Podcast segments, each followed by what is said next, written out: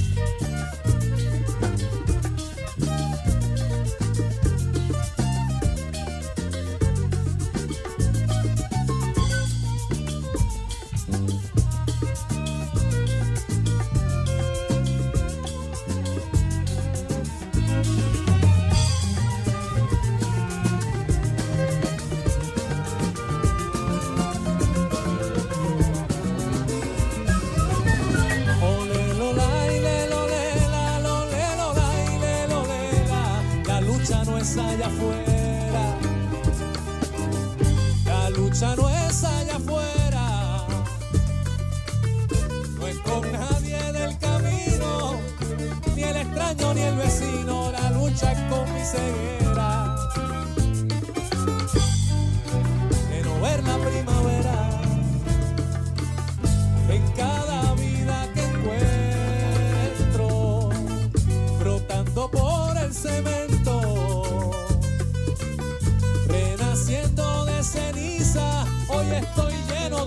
casa.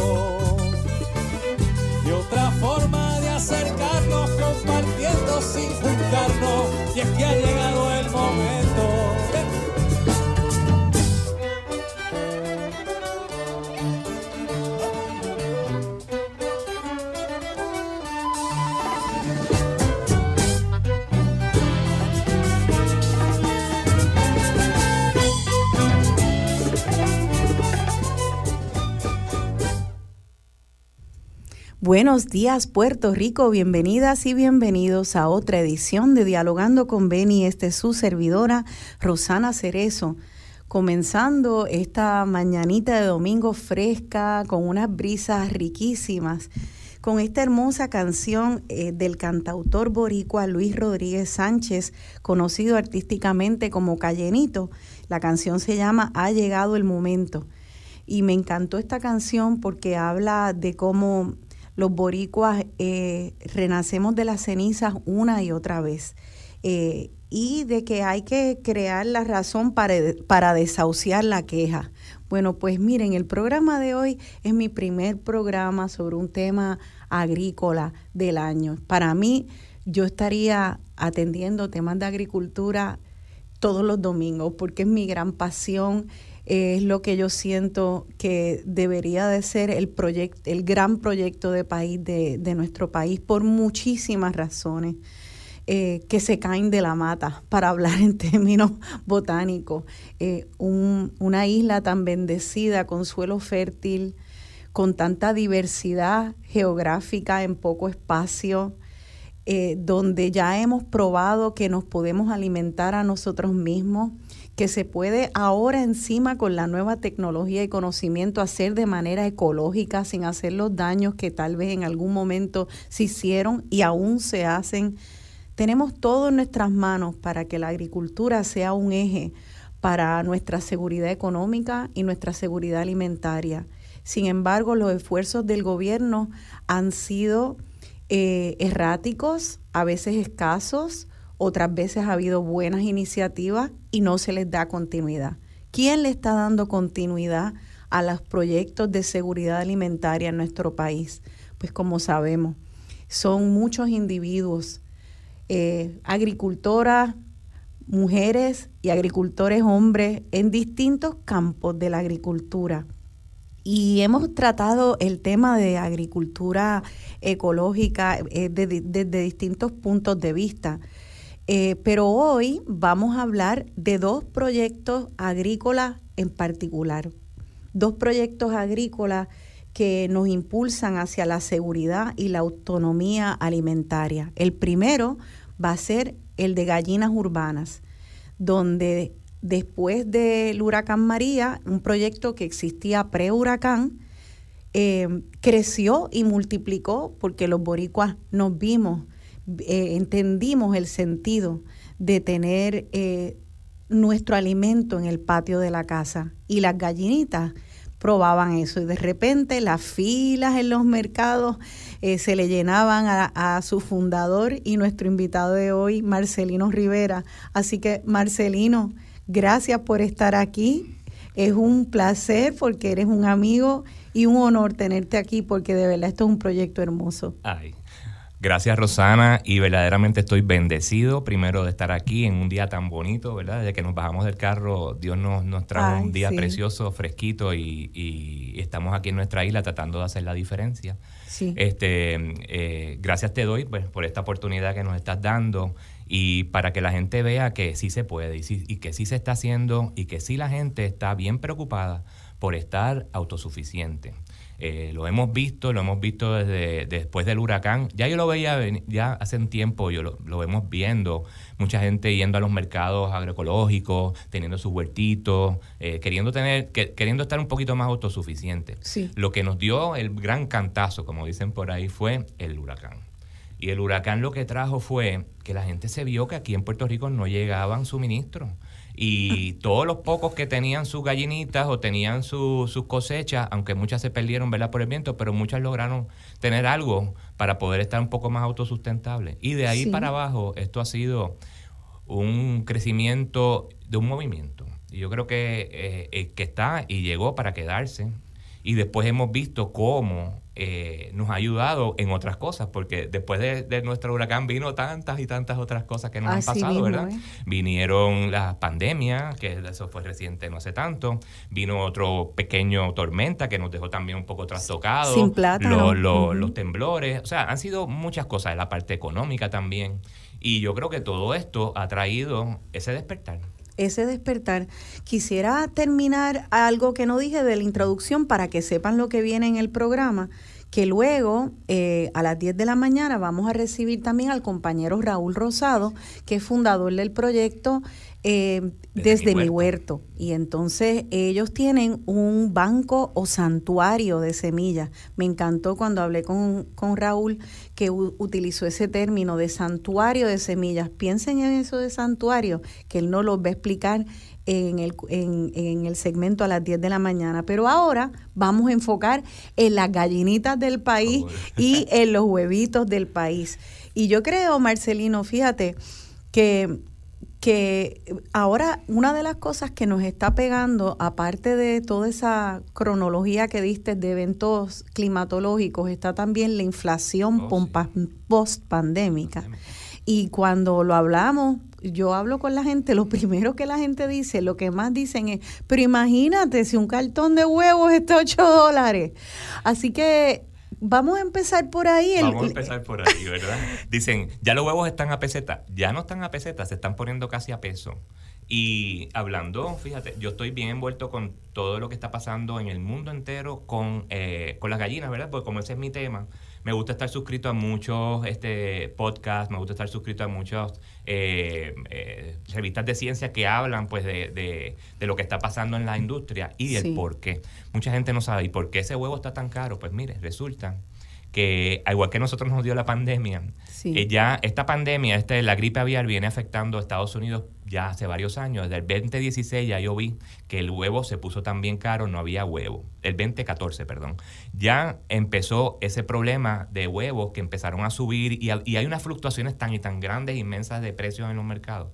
¿Qué pasa? 2016 viene la pandemia en Estados Unidos, después que viene la pandemia en Estados Unidos se logró controlar eh, el 2016 llega y entonces hay un exceso de huevos en los Estados Unidos. ¿Y a dónde fue parar ese exceso de huevos que muchas veces tenían tres y cuatro semanas de, ya estar eh, eh, recolectado? Pues vino a parar aquí a Puerto Rico. Y eso le llaman dumping. Y eso es una, un, ¿cómo se llama? Un proceso que hacen muchas veces estas industrias grandes. Ellos quieren salir del huevo y no les importa porque para tirarlo a la pérdida lo tiran, lo venden a un precio de rajatabla y lo entran a unos mercados. Eso daña los mercados locales. Porque al entrar ese huevo dumping, que viene, estaba yo lo vi hasta uno y pico la docena. Yo recuerdo. Eso nos daña porque, porque nuestros productores de huevos, que eran cuarenta y pico de fincas hace más de 10 años y había muchas más, eh, no pueden competir con ese, con ese proceso, con ese huevo tan barato. ¿Y qué tienen que hacer? Lo terminaron votando. Que recuerdo aquellas que imágenes. El, el nuevo día sacó un montón de imágenes de huevos que habían votados y demás. Entonces, yo creo eh, bien importante que nuestro, nuestro eh, gobierno tiene que tener una protección hacia nuestros agricultores. ¿Por qué? Porque es verdad que mucha gente dice, no, que yo lo compré más barato porque no tengo el dinero. Pero ¿qué pasa? Si usted como individuo no eh, aporta o no eh, consume lo local, cuando lo necesite no lo va a tener.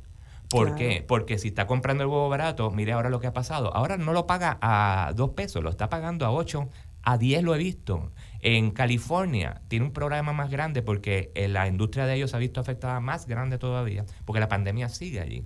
Entonces ya la, gente que me envía a mí, porque yo pido muchas veces huevos de algunas gallinas ponedoras para poderlos sacar acá en, la isla. Sí. No, lo, no me los están enviando y el huevo se ha puesto a más de 12 dólares la docena el que se consume. Entonces es un, problema grande y esa parte de proteger nuestra industria era bien importante en, esa, en ese momento porque no hubieran cerrado. Nada más nos quedan creo que 20, 20 fincas de huevo a nivel en escala o sea, que está a menos de la mitad de lo que había. Sí, y nosotros producimos nada más que, yo creo que es el menos del 20% de los huevos que necesita nuestro país.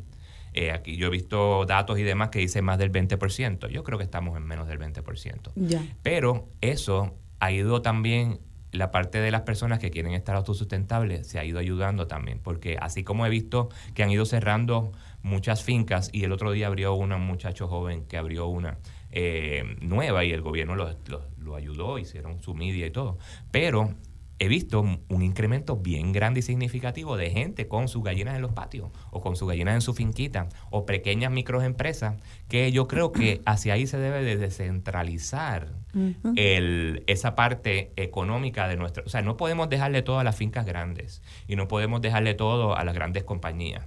También tenemos que descentralizar eso. ¿Por qué? Porque el traer huevos de Estados Unidos acá crea una huella ecológica bien grande. Son todos esos cargos que tienen que venir aquí que nos crea una huella ecológica, el petróleo que tiene que usarse para traer esos huevos y demás. Y cuando nos descentralizamos esa, esas industrias las hacemos locales o microempresas en los pueblos, pues entonces vamos a empezar a ser más autosustentables por pueblo también. O sea, veo muchas personas que tienen su... Ahora mismo hay un proyecto precioso de una niña autista que vino a nosotros hace muchos años, su padre llegó, era una niña pequeñita, ya tiene 7, 8 años, Sofía, eh, en Corozal, y se llama Finca de Colores. Pues Finca de Colores, ella empezó teniendo sus huevitos y se los daba a sus vecinos y de los vecinos empezó a venderlos. Y un día llevó a una cooperativa y la cooperativa le dio un, quiso vio en ella un, potencial y han hecho un pequeño proyecto de comunidad donde ella está supliéndole en su comunidad está supliendo los huevos. O sea que eso así Mira, eso debemos qué hermoso. Y, y yo recuerdo que cuando cuando yo era chiquita con mi hermano mi papá en la finca que teníamos una finquita en Calle nos compró eh, gallinas y nos compró patos este y ponía huevos, entonces nosotros teníamos ese proyecto. También otras amigas me narran que ellas tenían y vendían huevos en los fines de semana, que se puede convertir eh, tanto en un proyecto para, para enseñarle a los niños, porque yo recuerdo la organización que teníamos que tener, ponerlo en los cartones, vender, dar cambio, pero además de ser una escuela para los niños, también es una economía, puede generar una economía para la familia. Mira qué bonito esto. Bueno, esto es una historia de un niño eh, que tenía como tres o cuatro años, su familia era de Caguas, iba todos los weekends a casa de su abuela, hace muchos años, y ese niño le gustaban los animales y se lo inculcó su abuela que tenía un green thumb y era amante de los animales y siempre tenía gallinitas en su casa y demás, era en el pueblo de Cagua. Y al lado de la, de la casa había un sitio que se llamaba la Casa Purina, que para aquellos que tienen un poquito más de años saben que en casi todos los pueblos había las casas Purinas, era como una cadena y ah, las había en casi todos los pueblos y la gente ahí compraba todo. Y fueron famosas hasta que las cerraron hace muchos años. Y ese niño iba todos los, domingos, a los sábados, a la casa Purina a ver qué había y comprar sus pollitos y demás. Este, y ese amor que le inculcaron por los animales eh, abrió muchas, lo que hoy en día gallinas urbanas. Ah, algo me decía que ese niño eres tú. Y entonces, lo bonito de enseñarle a un niño. Acabó en toda una empresa. Lo bonito de enseñarle a un niño y que tenga una experiencia positiva desde el día uno que cría un pollito es bien importante. Primero, porque yo veo, yo fui papá, mi hijo ya tiene 25 años, pero cuando era niño, yo, todos los niños de su escuela iban a mí, todos los, días del planeta Tierra, yo les hacía una actividad. Eran niños de todas partes del año, mi hijo iba a una escuela como internacional, había niños de todas partes del mundo. Y yo lo que veía era la desensibilización de esos niños con, con la naturaleza. No tenían ese contacto muchos de ellos. Tienes razón. Entonces, ese, ese amor y esa, ese interés que tenga un niño cuando tú le das un pollito, primero le das una responsabilidad para que lo críe. Segundo, el amor que le crea, pues puede, en un futuro, quién sabe, pueda crear una empresa. Mira, yo, yo lo mío es artesanal, pero ha sido algo que, que, que, eso despertó todo lo que ha pasado después. Y así he visto un montón de, familias con niños y hasta niños con especiales, ¿verdad? Niños especiales con autismo, con un sinnúmero de de condiciones, que esto ha sido el proyecto como el oasis para esos niños crecer. Qué fabuloso, es fabuloso de verdad. Entonces, hablaste, sin embargo, de que ha habido como una pandemia dentro de las aves, de esta, de este este gripe aviar. La gripe aviar, y que tiene relación con la gripe que nos da, o sea, con, con un virus parecido. ¿Y qué, eh, es lo que pasa? ¿Qué le pasa a las gallinas? Yo veo que todo esto tiene que ver, que estamos hablando también con el calentamiento global el calentamiento global ha, dado paso a que más aves, eh, eh, ¿cómo se llama? Las aves migratorias se queden en sitios más tiempo. Entonces, el, la, la este virus lo transmite los aves, las aves eh, migratorias, más bien los patos migratorios. muchas de estas fincas están cerca de lagos, están cerca de, ¿cómo se llama? Cuerpos de agua. de cuerpos de agua y, y, atraen muchos de estos aves que cuando sueltan sus droppings, o sea, su, sus excrementos, caen cerca de y entonces crean los virus. ¿Qué pasa? Eh, la política de agricultura ha sido que cuando el virus lo detectan, ah, ha ido, ha ido incrementando con desde el 2014 que estábamos hablando, esta es la peor que ha habido ahora mismo. Y yo creo que ha sido también porque ha sido, los cambios climáticos están bien, bien trastocados. Y ahora, pues, esta se ha, quedado más tiempo, los virus se han quedado más tiempo en esta zona. Por ejemplo, Iowa, que es uno de los mayores productores de, de, huevos en la nación americana y de los que vienen para acá, para Puerto Rico, más de 60. De ellos, las estadísticas yo las veo, pero yo las cuento, pero casi siempre son más. 60 millones de, aves han tenido que, que eutanasia. Ok porque cuando cae el virus en un sitio tienen que, tienen que darle eutanasia a todas las aves que estén en un radio de 4 kilómetros. O sea, si yo tengo mis gallinitas urbanas en mi casa, yo estoy cerca de esa finca, es probable que las mías se vayan también, van a ir a mi casa y me las van a decomisar y las van a eutanar. Ya, ¿y cómo una persona que ha comprado gallinitas y las tiene en su casa puede determinar si qué comportamiento puede ver para saber si su gallina está Pues aquí en Puerto Rico no tenemos ese problema, estamos libres de la gripe aviar. No se sabe en algún futuro si pueda llegar. El clima caliente no lo deja prosperar mucho. O sea, eh, o sea que en ese sentido yo creo que por eso es que no ha llegado la gripe aviar. Aquí son un poquito fuertes en traer animales ya adultos y tienen que pasar unos procesos para poderlos traer. Sí. Este, los pollitos que importan pues vienen directamente como un laboratorio de, desde los Estados Unidos y, tienen unos controles bien grandes de, bioseguridad en la finca. Pues fíjate Marcelino, entonces si, si allá en Estados Unidos había ha habido lo que resulta ser una pandemia dentro de la población de, de las gallinas, y acá no lo hay. Eso es otra de, las de los ejemplos de por qué hay que mantener nuestras industrias también, porque eh, parte de, de, lo que es la seguridad alimentaria es también eh, obviamente siempre tener contactos con el mundo para importar, pero cuando nosotros eh, tenemos la suerte de no ser afectados por algo, tener nuestro propio nuestro propio seguro, seguro, fuente de alimentos. Bien importante, fíjate, y yo creo que también viendo todo esto, y yo que he estudiado tanto todo esto que está pasando, bien importante, y vamos a hablarlo a lo mejor con, con Raúl también, sí. es lo de, la, de estar eh, la eh, la parte de tener un pool genético variado, diversidad genética, una biodiversidad. Sí. ¿Cómo eso se logra, verdad? En la parte de las semillas, las grandes empresas de las semilleras, ¿verdad? Han estado pues este, patentando sus semillas, que yo entiendo que están patentizando lo que Dios nos puso a nosotros y nos están cobrando por eso, que eso es terrible. Pero los monocultivos, en, en la parte de la siembra, los monocultivos. ¿Qué pasa con un monocultivo? Y voy a después aplicarlo a la gallina. ¿Qué pasa con un monocultivo? Cuando tú tienes cientos y cientos de hectáreas de, de, maíz o de algún monocultivo, viene una pandemia o viene algo que, le, que las daña y las va a dañar todas en todas partes del mundo porque están todas concentradas en un solo sitio. La, agricultura convencional, o sea, la agricultura de nuestros, de nuestros abuelos o la agricultura tradicional, tenía un propósito y era que sembraban diferentes tipos de cultivos en la tierra pues muchas veces unos para fertilizar otros, muchas veces unos para, para evitar que vinieran pandemias y después a mataran todo. Y entonces esas rotaciones a la tierra las hacía bien también, haciéndolo de una manera agroecológica. Qué interesante, porque fíjate, eh, cuando hablamos de agricultura y de tener gallinitas, de cuidar un huerto, ahí siempre hay una inversión de dinero, de tiempo. Yo estoy, yo mientras hablas pienso en una analogía con la inversión de dinero, porque estoy preparando un programa que espero tenerlo pronto sobre eh, educación financiera, que me parece que es importante en estos tiempos. No tener los huevos en un solo sitio. Y entonces eso es lo que yo estaba leyendo, ¿verdad? Y, eh, voy a hacer ese programa, espero pronto. Y es interesante porque lo que te dicen es que si tú tienes ahorros y quieres invertir, tú no debes de ponerlo todo en un solo sitio.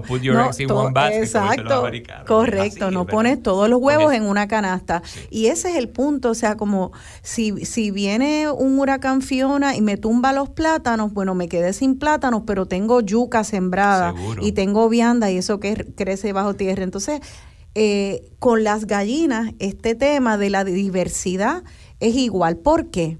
¿Por qué eh, distintas gallinas tienen como distintas... te voy a explicar, te voy a explicar por qué. Eh, haciendo una analogía de lo que dije de la agricultura en la parte de las semillas y tener la, o sea, la biodiversidad es bien importante. Porque las gallinas, vamos a hablar las gallinas, se desarrolló una, un tipo genético de gallina y todas son de la misma raza y la misma gallina. Eso ha dado paso a que muchas de las razas, lo que nosotros llamamos las razas heritage, que son las razas antiguas, se han ido disminuyendo en todas partes del mundo. Entonces hay un grupo de personas y hay unas asociaciones que son criadores de esas gallinas y han mantenido su, su, su genética, ¿verdad? Pura, para poder tener diversidad genética, que es bien importante porque imagínate tú que en nuestro país nada más hayan todas unas gallinas de una sola raza. Viene la pandemia y las acabó todas. ¿Por qué? O porque se hicieron más, más débiles y muchas veces la debilidad viene por el confinamiento. O sea, no necesariamente la pandemia está matando porque le da el virus aviar. Está matando porque están miles y miles y miles confinadas en un solo sitio. Al estar todas miles y miles confinadas en un solo sitio, el hacinamiento es bien. Muchas veces todas esas gallinas están llenas de excrementos o, caminan dentro de sus, propios excrementos. ¿Qué pasa? Viene una pandemia, están todas juntas, el hacinamiento, mueren todas o se infectan todas. Esto es lógica, ¿verdad? Sí, claro. Una lógica. ¿Qué pasa? Cuando tú tienes esas gallinas no reciben sol también. El sol es nuestra vitalidad, vitamina. ¿Y qué pasa cuando tú tienes las gallinas libres? Y eso, las gallinas libres son felices. Y son felices ¿por porque reciben el sol, porque tienen, tienen, la, eh, tienen la libertad de ellas escoger su propio alimento dentro de un espacio que tú las tengas. Que pueden estar acorraladas en estar algún espacio confinadas. pero si, si la mejor la parte es que si tú las tienes en un gallinero y pueden estar confinadas, que tengan la poder, que tú puedas soltar de vez en cuando para que ellas pasten. Cuando la gallina pasta, ella busca sus gusanos, las gallinas son eh, omnívoras, ellas comen de todo un poco. O sea, lo mismo se come un gusanito que se come un pedazo de hierba, que escalva, o sea, busca minerales también porque es parte de su dieta dentro de la tierra. Este, y entonces la gallina mantiene un estado de salud perfecto. Y muchas veces puede que de una pandemia, han, han habido estadísticas de que no las ha tocado la pandemia a las gallinas que están libres. Mira para en Estados Unidos. O, sea, que tienen un sistema inmunológico más fuerte, oh, probablemente... Eh, Una gallina deprimida, muchas veces ellas mismas se sacan la pluma entre ellas porque necesitan proteína. Y a veces la proteína no es suficiente la que tienen esas fórmulas que ya vienen prehechas. Y se empiezan a sacar las plumas porque la pluma es una proteína. Entonces ellas se comen sus propias plumas. O sea que lo que me estás diciendo eh, es terrible porque a veces eh, compramos comida y, porque nos queremos alimentar y sin saberlo eh, eh, formamos parte y somos cómplices de una industria cruel. Hacer nuestras propias, crecer nuestras gallinas o comprarle a, agricultores que las crecen éticamente nos da un huevo que es más saludable, una calidad de sabor, y, de, y de nutrición. Así que vamos a hablar de eso, de la calidad de, nutrición, de, un huevo que viene de, una, cosecha saludable. Nos vamos a la pausa y seguimos hablando de este movimiento de gallinitas urbanas aquí en Puerto Rico. Estamos en Dialogando con Beni. Al ver lo que está pasando y es que estamos despertando de un sueño que poco a poco nos fue separando en trozos dividiendo los cimientos, confrontando el sentimiento de nuestros sueños y anhelos, pero se acabó el desvelo y es que ha llegado el momento.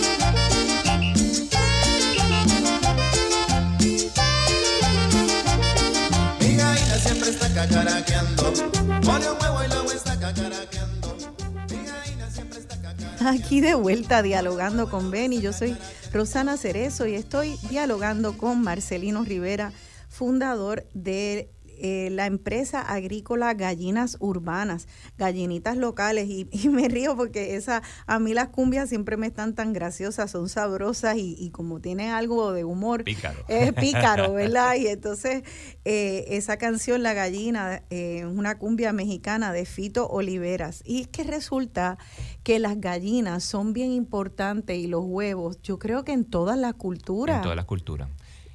bien, pues fíjate, y, nos vamos más de 3.000 años para atrás, ¿verdad? ¿Cómo, cómo llegaron aquí? ¿Cómo, cómo el, ser humano las empezó a traer, ¿verdad? Pues eh, la gallina, la original, son de Asia. Eh, se llama eh, ah. gallo banquiva en, en, su o sea, en, su nomenclatura científica. El gallo banquiva comienza en Asia y se fue extendiendo de Asia pues a la India, toda esa parte de India, Asia, China, eh, ¿Qué pasa? Empezaron a, usarlo porque les cogían los huevos, empezaron a consumir los huevos y vieron que era un, era un ave fácil de mantener, fácil de compacta y que tenía proteína y su carne también le servía. Entonces, así todas las culturas se fueron moviendo hasta que verdaderamente cuando llega a Egipto es que es que verdaderamente comienzan a usarse y era usado pues por, por las personas de alta eh, dinastía, o sea, la, ah, las personas ricas afluyentes de la época eran los que consumían la carne de gallina, que era la carne más, más preciada en esa época. Mira para allá. Este, de ahí pues viene, después vienen las, grandes, las grandes migraciones y llegó a Europa. En Europa que verdaderamente comienzan a desarrollarse las razas y ya tienen más de 400, 500 años todas estas razas ya desarrolladas. Este, empezaron las razas asiáticas que las trajeron a Europa y los europeos empezaron a, pues, a ver qué características tenían esas gallinas. Había unas gallinas que se quedaban menos tiempo, se echaban en sus huevos. ¿Por qué? Porque la gallina normalmente, la, la gallina salvaje, tiene un periodo de fertilidad durante el año. Ellas pueden sacar hasta tres veces pollitos. Ella va a poner 12, 14 huevos se va a echar en sus huevos 21 días y va a sacar sus pollitos, los va a atender por un mes y después ella los deja, ya ellos son autosuficientes, vuelve y saca de nuevo, todo empieza en la primavera, hasta casi siempre tres veces. O sea que una gallina normal criolla o la gallina, la gallo banquiva, que es el jungle fall, le dicen en Estados Unidos, el gallo rojo salvaje, va a producir sobre unos menos de 50 huevos al año. Cuando empezaron a ver las características de que habían unas que ponían, que no se echaban tanto y empezaron, pues empezaron a cruzar y a hacer cruces genéticos hasta que vieron que mm. llegaron con una gallina que no se echa en sus huevos y que puede estar produciendo huevos todo el año. Por eso es que las gallinas ponedoras, a diferencia de las gallinas criollas o, la, o las gallinas, el gallo banquiva original o el gallo criollo de aquí, que tiene esa característica, los, todos los que son galleros saben, que se le pueden sacar hasta tres camadas de, pollitos al año. La gallina ponedora no, puede, no saca sus pollos, la mayoría de ellas no tienen esa, ese, esto, ese patrón genético que fue alterado y quitado de ellas. Por lo tanto, van a poner hasta 310, 320 huevos. Hay gallinas que tienen hasta récord de que casi ponen uno por día. ¿Por qué no ponen todo el año? Porque la gallina tiene un periodo de tiempo donde ella muda la pluma y ese periodo de tiempo les crea mucho estrés y necesitan esa energía para mover la pluma y no ponen huevos. Entonces ahí tienes una gallina ponedora que puede poner hasta 320 huevos al año. Uy, eso es como una pequeña fábrica. Una, fábrica, exacto. Lo, lo, bueno de, pues, de la gallina, pues eh, cuando tú la tienes en tu casa, las gallinas son, como estábamos hablando, que son este, omnívoras. Y puede ser una, un, un ente, ¿verdad?, que te puede ayudar para bioreciclar.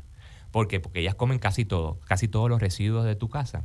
Tú se los puedes dar de alimentación a las gallinas también. Mira, o sea, que cáscaras de... Eso es otro de los beneficios que nos traen las gallinas en nuestras casas o tenerlas en áreas urbanas. Es más, te puedo decir que puede ser un proyecto de, de país porque ya hay muchos países y estados en los Estados Unidos donde les están dando créditos o les están dando gallinas, dinero, para que las personas tengan gallinas en sus casas para desviar los residuos orgánicos o los residuos de alimento en, los, en, la, en, la, en, los, en las urbes, en, las ciudades. Claro, y eso es muy importante porque si esos residuos de alimento, como hacemos aquí, llegan a llegan a vertedero, en vez de usarse, en vez de usarse como, como fertilizante en la composta, acaba añadiendo al calentamiento global, ¿verdad? Se pone bien caliente. Bien caliente. Eh, bien, bien interesante, ¿verdad? Que, que al poder usar, y digo un proyecto de país porque nosotros somos una isla. Y si vamos a, a las estadísticas de cuánto tenemos los landfills, o sea, los, los, vertederos, cuánto están cerrándolos, porque ya están, se están llenando. Somos una isla, no tenemos espacio más para basura. Y dicen que eh, eh, es el 17% nada más los residuos de alimentos que están en los vertederos, pero son muchos, pero yo creo que es mucho más que eso. Aquí hay mucho, aquí se bota mucha comida, o sea, aquí se bota mucha comida, vemos muchos restaurantes, vemos que podrían tener un proyecto de eh, en conjunto con esos con esas pequeñas empresas o esos pequeños este o sea el esas pequeñas granjas eh, o las personas, ¿verdad? Porque yo, yo vivo cerca de, de, un, de, un, de un supermercadito pequeño de pueblo y yo le puedo pedir a ese supermercado, mira, todos esos residuos, porque muchas veces botan las lechugas porque están un poquito manchadas o y eso todo lo botan. Pues mire, haga, haga esa alianza con, con, esos restaurantes o con esas... Ciudadanos incluso. y, y recoja todos esos residuos de alimentos y déselo, porque ahí está cortando el, dinero que usted tiene que invertir en sus gallinas. Pues mira qué bien. Y entonces, pues, eh, nos quedamos en el último segmento en que nos expliques cómo es que entonces poder tener a las gallinas en ambientes saludables, pastando, como nos has dicho, con un espacio donde puedan caminar, donde puedan recibir sol, eh, hace que sea tanto mejor el producto oh, del huevo. ¿Y cómo es que es mejor ese ¿Cómo producto? es mejor? Pues mira, un, un, un, huevo, ¿verdad? Donde la gallina no puede coger sol, ¿verdad? O no, no, tiene, no tiene la oportunidad de coger sol. La vitamina D en, en el huevo es mucho, es bien baja. Entonces, el betacaroteno también, que está en la hierba, ¿verdad? Los betacarotenos están en, la, en lo que consume el verde, la, la, gallina que puede consumir y el omega 3 también. Entonces vemos, yo tengo estos datos que los podríamos enviar también en un momento dado, este, de la diferencia tan grande que existe en ellos. Pero por ejemplo, omega 3 es el doble de omega 3 en un huevo que, que es de una gallina que está, que está suelta. Omega 3. El otro que, que es eh, la vitamina D3. Y la vitamina D es mucho más alta, pero en cantidades grandes en el huevo. Entonces usted va a ver que cuando usted abre ese huevo, eh, habrá un huevo comercial que lleva dos o tres semanas en, en, el, estante de un, de un supermercado y vas a ver la calidad. Cuando el huevo tú lo abres y se desparrama, no queda abierto, eso, queda bien, bien, o sea, bien pegado, no, no, no, es levantada la yema, el, bien acuoso, pues esos huevos puede que ya tenga dos, tres, cuatro semanas de estar en un estante. Y si viene de afuera más, o sea, el, local aquí pues lo mantienen de tres a cuatro, cinco días y está bastante fresco. Pero el, el, el que no es local, va a tener tres a cuatro semanas. La calidad del huevo empieza a bajarle ya a la semana que está en, en el refrigerador. Y esa calidad... Se va, se va deshidratando. No es solamente que tú lo veas acuoso y que no quede tan bonito, oh, es que literalmente, toda la nutrición baja, drásticamente. drásticamente. O sea, la yema, cuando tú abres un huevo acabadito de una gallina, ponerlo y si es y si es, lo, has mantenido de la manera que, que puede la gallina comer verde y demás, la, la, yema es anaranjada, bien, bien amarillita, oscura. La, la densidad de la clara es espectacular y ahí están todos los aminoácidos de la, del huevo. Y entonces, este, pues, pues ahí vemos la, diferencia, nada más en abrirlo. y, entonces le voy a dar también para que usted tenga un test, ¿verdad? una prueba. Una prueba de, de cómo usted saber si su huevo verdaderamente está fresco. Usted coge un vaso de agua y lo llena y usted con la punta para abajo tira el huevo en el vaso, en el vaso lleno de agua, un beso creo que lo pueda ver a través, y va a ver que si el huevo flota, y se acuesta completamente, ese huevo está fresco. Si el huevo cuando cae en el fondo del vaso se para un poco o se separa nada más, ya ese huevo tiene más de 7 a 8 días y si empieza a flotar no se lo coma. Ah, si empieza a flotar, no, o sea que...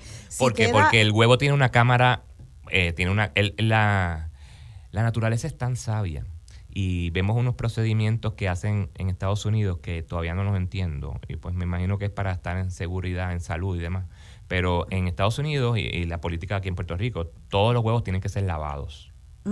y, lavados y entonces a veces le echan una sustancia para, para como que sellarlo después que lo lavan. Sí. Eso lo tiene la gallina, el huevo natural de la gallina. Si usted tiene sus gallinas limpias, ese huevo está, no puede entrarle ninguna bacteria. ¿Por qué? porque la naturaleza es tan sabia que le crea, cuando la gallina pone el huevo, crea una cutícula alrededor. Usted no la ve, pero tiene una cutícula que protege la porosidad del huevo que no entre ningún tipo de bacteria, porque la, es el embrión, es como... Como la mujer, está, el bebé está protegido en el, en el con la placenta, con la placenta y, todo. Eso mismo es la cáscara del huevo. Y eso trae una, una, es como una cera que natural que la gallina pone. ¿Qué pasa? Que cuando uno hierve un huevo este, y uno lo pela, uno ve esa membrana finita. Esa es la membrana, esa no. Esa no es. Es afuera del huevo, es como una es como, como decir, como un barniz que la gallina cuando lo pone ya, sale barnizado, sale sellado el poro para que no entre ningún tipo de bacteria. ¿Qué pasa? En las industrias en Estados Unidos, aquí en Puerto Rico, lavan el huevo. Una vez se lava el huevo, ahí empieza a entrar la bacteria. Y después le ponen ese esa protector para que no entre. En, en, en España, yo tengo mucho tiempo, este, en España usted ve los huevos en los estanes fuera de la nevera. No hay huevos en nevera. Todos son frescos en nevera. Porque un huevo fuera de la nevera puede durar hasta siete días. Y, si, está, y si no está fértil, un poquito más. Entonces, eh, la gente come el huevo fresco, por eso es que no comen huevo de nevera en España, en Europa, eso no, no existe y en Sudamérica. Y entonces, pues, eh, ya entiendo, ¿me puedes decir otra vez la, la prueba del huevo? Ah, la, prueba del huevo, un, vaso, lleno de, agua, de cristal para que lo veas a través, ¿verdad? Pones, eh, pones el huevo, lo, lo, dejas que se sumerja solito. Con el piquito. Con el piquito hacia abajo, porque siempre los huevos deben de ser, estos son tips, ¿verdad? Para que la gente sepa, punta para abajo, nunca punta para arriba. Porque si usted pone un huevo punta para arriba, se daña en 3, 4 días. ¿Por qué? Porque el huevo oh. punta para abajo, la, el, el compartimiento de oxígeno está en la parte de arriba. Ese va a ser el compartimiento que el pollito va a usar y, va, y, va, y se va disminuyendo a medida que el pollito va creciendo en el, si es un huevo fértil, digo, perdón. Si es huevo de consumo, no, pero de todas maneras, si es un huevo de consumo, trae el, lo que dicen el, el air chamber, el, la cámara de compartimiento de aire está en la parte más ancha del huevo, no en la parte más baja. Si usted lo pone hacia abajo, ¿a dónde va el aire? A la punta de arriba y daña toda la calidad del huevo hacia arriba si lo si lo si lo pone en oh. storage, o sea, si lo almacena de esa manera. que almacenar siempre los punta huevos para en abajo. su cartón, punta para abajo. punta para abajo. Gran lección, no lo sabía. Me Mucha gente, yo los veo, ya yo, yo, soy medio mariático en eso, y yo veo a la gente cuando, mira, punta para abajo, si no se daña. Es interesante porque Marcelino me ha traído un cartón de huevos aquí que quiero hablar de ellos ahorita. Es una belleza porque tienen todos los tamaños, todos los colores.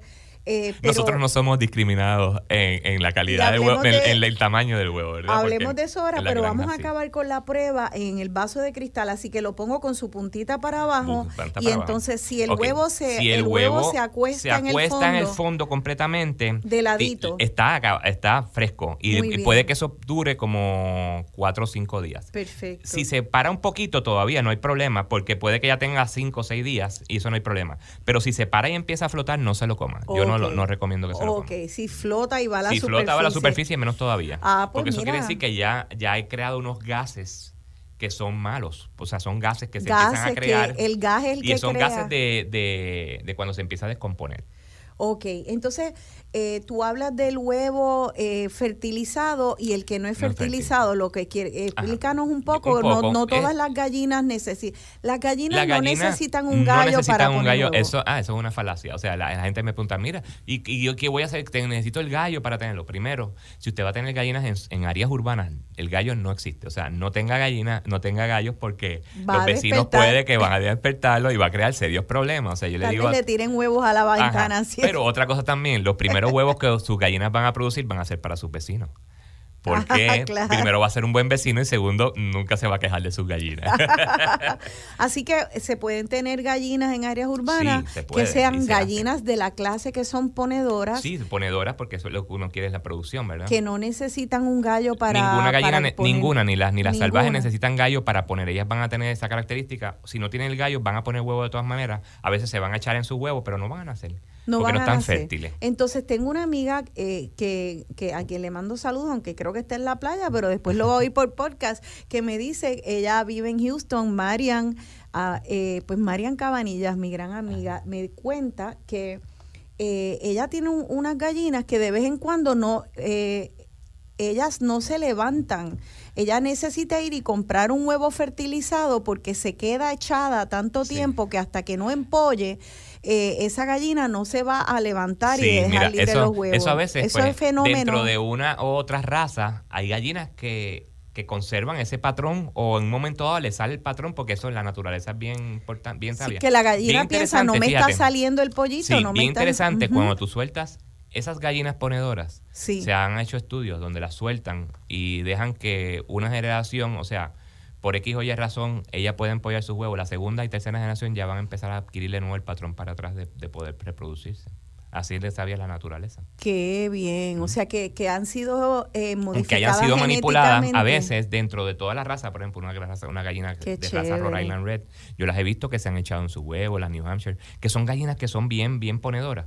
En un momento dado, llegó, a veces pasan el segundo año, llegan como con una madurez y dicen, me senté para empollar mis huevos. Si el huevo está fértil, pues va a sacar sus pollitos y ella va a tener bastante de ese, de esa digo, de eso que, de, de, la maternidad, ¿verdad? Esa parte de maternidad que tienen todas las gallinas, que son bien protectoras, a veces no la tienen ellas, pero van a sacar sus pollitos. A veces sí, a veces no. Y entonces, ¿qué pasa? Eh, ellas van a sacar sus pollitos y van a, van a, van a reproducirse. Qué inteligente es la naturaleza, sí, porque nosotros los humanos entonces la manipulamos, para que nos dé huevo, huevo, huevo y no, y no, esos huevos no den pollitos, pero la naturaleza le vuelve entonces a imprimir esa yo digo, supervivencia. Lo, traigo como en Jurassic Park, ¿verdad? Que, que, en Jurassic Park ellos crearon uno, uno, unos reptiles que eran, eran infértiles para poderlos tener sueltos, pero llegó el momento que se empezaron a, a reproducir y a veces lo hacen hasta sexualmente. Y, y, eso es parte de la, de la porque los reptiles se pueden reproducir supervivencia de cada especie, ¿no? O sea que eso es parte de la supervivencia. Ok,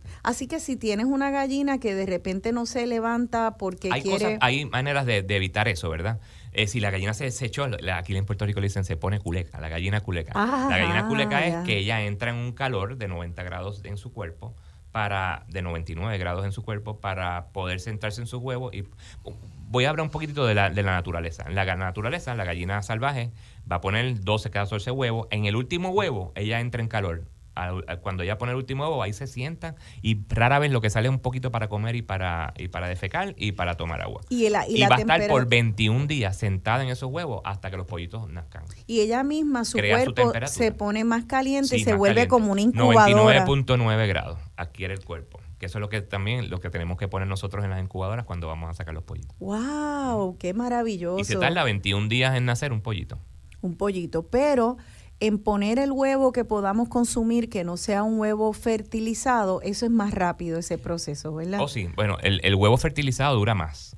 perdón, el huevo, eh, el huevo no fértil dura más eh, en los estanes, o sea, o dura más en la nevera pues porque no está fértil, pero un huevo fértil se puede comer. Toda o sea, la gente lo ha comido. Siempre, y, cuando... no deje que, la, que lo caliente la gallina o que no llegue a una temperatura afuera de más de 90 grados, porque ya el germen del, del pollito adentro empieza a desarrollarse, entonces a veces uno ve cositas rojas y es que ya las células van, van dividiéndose. Esta industria, yo recuerdo cuando era chiquita que con cierta frecuencia nos pasaba que abríamos huevos y salía un cantito pollito o algo. Eh, pues fíjate, yo, y, era muy asqueroso y me daba mucha pues eso eran huevos que eran de, eran de finca donde habían gallos. Hoy en día la mayoría, los proyectos de gallinas en comerciales no tienen sus gallos. No hay gallos, están, las gallinas están libres. Están sin gallos. ¿Por qué? Porque el gallo, pues, las pisa, o sea, para tener, este, para fertilizarla y, y muchas veces las espeluza. O sea, los gallos son bien, bien, bien agresivos en ese, sexualmente y entonces pues las pueden dañar a veces. Sí. Así que eso quiere decir que hace mucho tiempo, en los 70 cuando yo era niña, pues entonces Puede que haya venido de un, sitio donde estaban fértiles o te las trajeron de una finca que estaban fértiles. Sí, este, ya esa práctica se Y esa práctica comercialmente ya no lo hacen. Y, y, parece que tiene sentido, entonces. Eh, entonces, hablemos de este cartoncito, eh, porque también el cartón que me has traído, eh, creo que casi todo el mundo lo escucha el programa por podcast o en vivo. Algunas personas lo ven por Facebook Live, pero eh, pues Marcelino, tú me has traído un cartón con, con huevos. Bien diferente. Eh, bien, diferente. Hay uno que es un huevo jumbo. Jumbo. Que esos huevos en, comercialmente son descartados. ¿Por qué? Porque pues eso, los huevos cuando las gallinas los ponen van a unos conveyors y ya tienen como unas medidas y los cartones tienen unas medidas donde pueden ir y ya.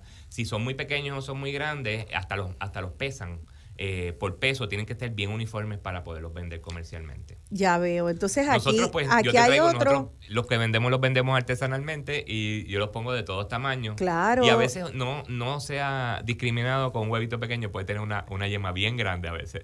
Súper, sí, es cierto. A veces los huevitos más pequeños son los que, te dan una yema los huevos grandes, a veces tenemos gallinas que ponen huevos de doble, de doble yema también, a veces. Esos huevos grandes casi siempre traen una doble yema. Lo bonito de, de un cartón de huevos así de producción artesanal es que eh, eh, ver esa diversidad de los huevos. Y de colores, ¿verdad? Porque las gallinas también, colores. Las gallinas también ponen huevos. Hay gallinas de huevos de diferentes colores para que mucha gente no lo sabe o, los ve y les está bien curioso. O, o, les está raro y no se lo quieren comer. El azulito claro, el, marrón oscuro, blanco, el, Vamos a hablar un poquito del cascarón, ¿verdad? Y de la calidad del huevo. La calidad del huevo lo define lo que la gallina se alimenta. Y el huevo del país es el huevo de la gallina que lo pone aquí en Puerto Rico, no independientemente de la raza o del color del huevo, ¿verdad? Porque la gente dice, aquí somos un poquito prejuiciados con los huevos blancos porque creemos que son huevos americanos y que son de afuera y que no les gustan. Y las gallinas, yo tengo gallinas de huevo blanco, no son americanas, las tengo aquí y son puertorriqueñas, ¿verdad? Pero la calidad del huevo lo define y, la, y el color de huevo, el color del cascarón no tiene que ver nada con lo como sabe adentro tampoco. Hay gente que dice que hay unas gallinas francesas que ponen los huevos color chocolate, que son, eso es publicidad nada más que para venderlos más caros. Pero verdaderamente la calidad de huevo, si usted le da lo mismo a una gallina de una raza de la otra, la calidad va a ser prácticamente que, igual. Que la apariencia, pues te puede estar en una chulería, un huevo azul, ¿verdad? El huevo azul. Y vamos a hablar un poquito pues del cascarón, ¿verdad? ¿Por qué un huevo? El huevo por lo general, original, era blanco. Ah, sí. O sea, las gallinas, las primeras gallinas que empezaron, el huevo era blanco, blanco como la nieve, como ese que tienes ahí. Empezaron, pues, Sí, yo he ido estudiando y, ah, o sea, genéticamente hay muchos muchos estudios ahora mismo. ¿Dónde llegaron? ¿Cómo llegó ese color? Mutaciones que surgieron en un momento dado. En la gallina azul vino de Chile y empezó una mutación en esa gallina, se llama la, la coyonca, le dicen allá en, Chile y Perú. Este, la, la mapuche, le dicen también, empezó a poner un huevo azul un día. Genéticamente mutó. ¿Y cómo mutó? Porque en las bilis la bilis, hay algo en la bilis de la gallina que empezó a darle color al, calcio del cascarón. Entonces, mira qué interesante que el cascarón es, es monolítico, o sea, es todo el cascarón cuando tú lo abres por dentro y por fuera es, se queda pintado de color de huevo verde. Y lo mismo o azul, porque los hay verdes y los hay azules. No pasa lo mismo con el huevo color de chocolate. El huevo de chocolate empezó a originarse en la hemoglobina de la gallina. Y es al final, cuando ya el huevo va a salir, lo que hace la hemoglobina, que es sangre, ¿verdad? Pinta el cascarón, pero es por encima. Nada más. Entonces, las gallinas que ponen el huevo, mientras más oscuro, más se tardan en ponerlo. Por ejemplo, yo tengo unas gallinas que son las marán, que son francesas. Se tardan hasta 48 horas en poner porque el huevo va saliendo poco a poco y se va se va pintando poco a poco a poco, porque entonces es tan oscuro que tarda mucho el proceso 48 horas. Wow, pero qué lindo, qué procesos lindos. Sí. Y eh, recuerdo lo que me dijiste de, de cómo los niños se sensibilizan. Oh, eh, y también nosotros los adultos, porque al escuchar todo este cuento, al saber eh, pues todo el trabajo que pasa una gallinita yo tengo unas historias tan bonitas a través de mi vida con las gallinas. O sea ha sido y con mi familia o sea hay historia mi abuelo estando enfermo ya en una cama verdad en Cagua este tenía una gallina que le iba a poner el huevo que se comía todos los días se lo iba a poner al lado de su así, así de sensibles son esos animales. A veces la gente cree que porque sean gallinas no tienen, son inteligentes, son, son aves inteligentes. Sí. Y mira, esa gallina se llamaba Pipota, esa es la historia de mi abuelo. Y la gallina Pipota iba a ponerle huevo en el, en el sofá que tenía al frente de su cama. Todas las mañanas mi abuela le abría la puerta y la gallina iba a ponerle huevo para que mi abuelo. Cosas de la vida. Y así, historias bonitas con niños que, pues, hablamos de los niños autistas, hablamos de niños especiales y hay niños especiales y los padres son más especiales. Y también para la gente mayor, yo creo que esto es una, una manera de emplear para personas que estén jubiladas, de, oh. de, emplear su tiempo. Es que lo estoy viendo en todas, en todas esas áreas. Estoy viendo eh, asilos de ancianos, tengo unas monjitas en Ponce que tienen un gallinero bien grande, tengo en todas partes de la isla que, que, tienen que quieren tener sus, gallinas para estar autosustentables. Eso, es lo más importante. Eso es hermoso y qué, qué bonito que, y es un proyecto de, familia, como dices. Claro. Es un proyecto de familia. porque la familia se une en hacer el gallinero. Claro. En, en todo el proceso. Claro, claro. Bueno, y que haya monjitas, gente jubilada, que hayan escuelas, que haya este, familias individuales, comunidades, que puedan hacer. A veces es tan sencillo como yo vivo en, en Atorrey, ahí en la Roosevelt, eso está lleno de, de, gallinitas. De gallinas, sí, son las ferals, gallinas que se han ido soltando. Muchas son de los de la industria de los gallos, o sea que eh, aquí tantos galleros por todas partes de la isla. Casi todas esas gallinas son las que le dicen gallinas criollas. Y sin embargo podemos caminar por ahí, buscar huevitos, a ver si nos han dejado una sorpresita. yo tengo, una, unas personas que que tienen gallinas de esas que van y ya le tienen los nidos nada más que para que les vayan a poner ahí, ya se los van todos los días. excelente. Pues esa es la abundancia de esta hermosa isla que nosotros heredamos, así que vámonos a la pausa y en el próximo segmento vamos a recibir entonces eh, a ese otro agricultor que tiene un santuario de semillas eh, y pues como además de los huevos, como a través de las semillas podemos ser también autosuficientes. Para cuando nos azote un, huracán, eh, no estemos lamentándonos de que no tenemos comida. En la próxima recibimos a Raúl Rosado. Un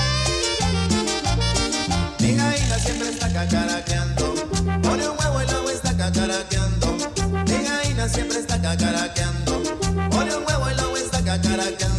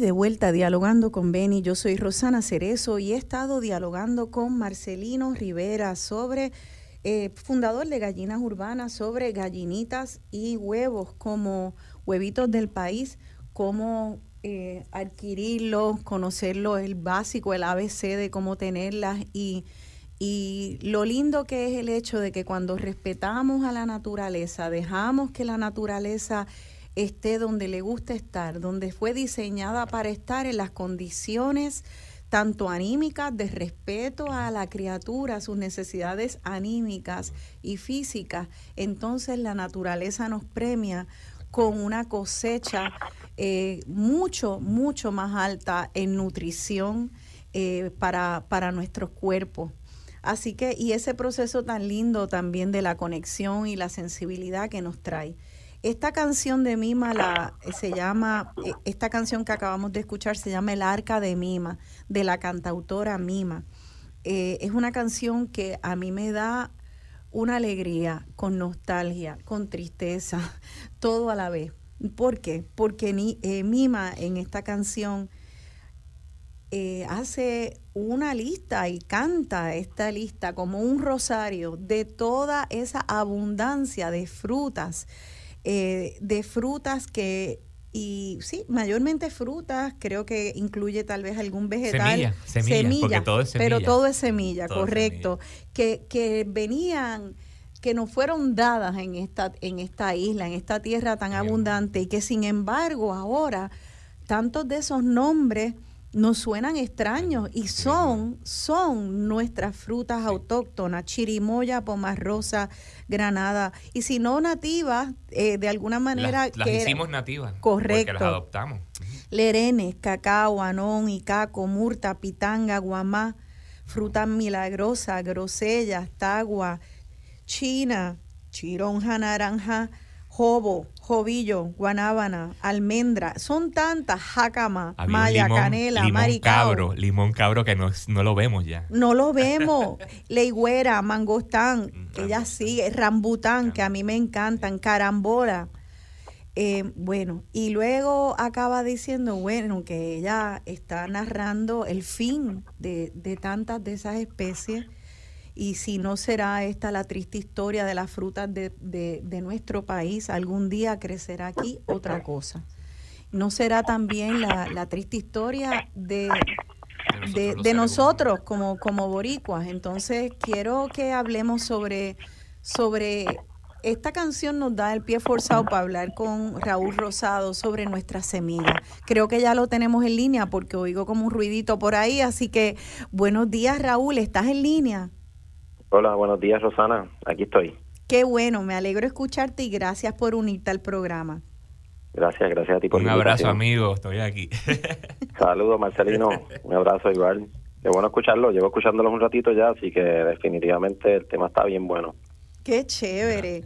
Pues, pues viste, estábamos como que bueno que nos estuviste escuchando y no sé si ahora escuchaste esta canción del Arca de Mima, Sí, que, sí, sí, que bien quiero escuchado. usar como pie forzado para que empecemos el diálogo contigo, porque yo me pregunto siempre, Raúl, cuando entro a los supermercados con una, con, con unas pequeñas excepciones importantes que me emocionan, como el econo de Altamira Sí, eh, donde veo un esfuerzo real por traer frutas de nuestro país y do- ponen eh, de, do- de qué pueblo es y qué fruta es. Eh, pero fuera de eso, entramos a los supermercados y vemos frutas importadas y fuera de temporada de otros países, mayormente de Estados Unidos, eh, también de Chile, de México, de, Colombia, de otros países. Entonces nos hartamos de manzanas, de moras, de blueberry, este, de, de ciruela, eh, tal, muchos de ellos con pesticidas, y ni nos enteramos que se puede estar pudriendo en nuestras calles, en nuestros bosques, eh, hasta detrás del patio de nuestra casa podemos tener creciendo eh, árboles que nos traen los pájaros que decimos, ¿qué es esa fruta? Ay, no, eso a mí no me gusta. Un jobo, ¿qué es eso? Yo como fresa.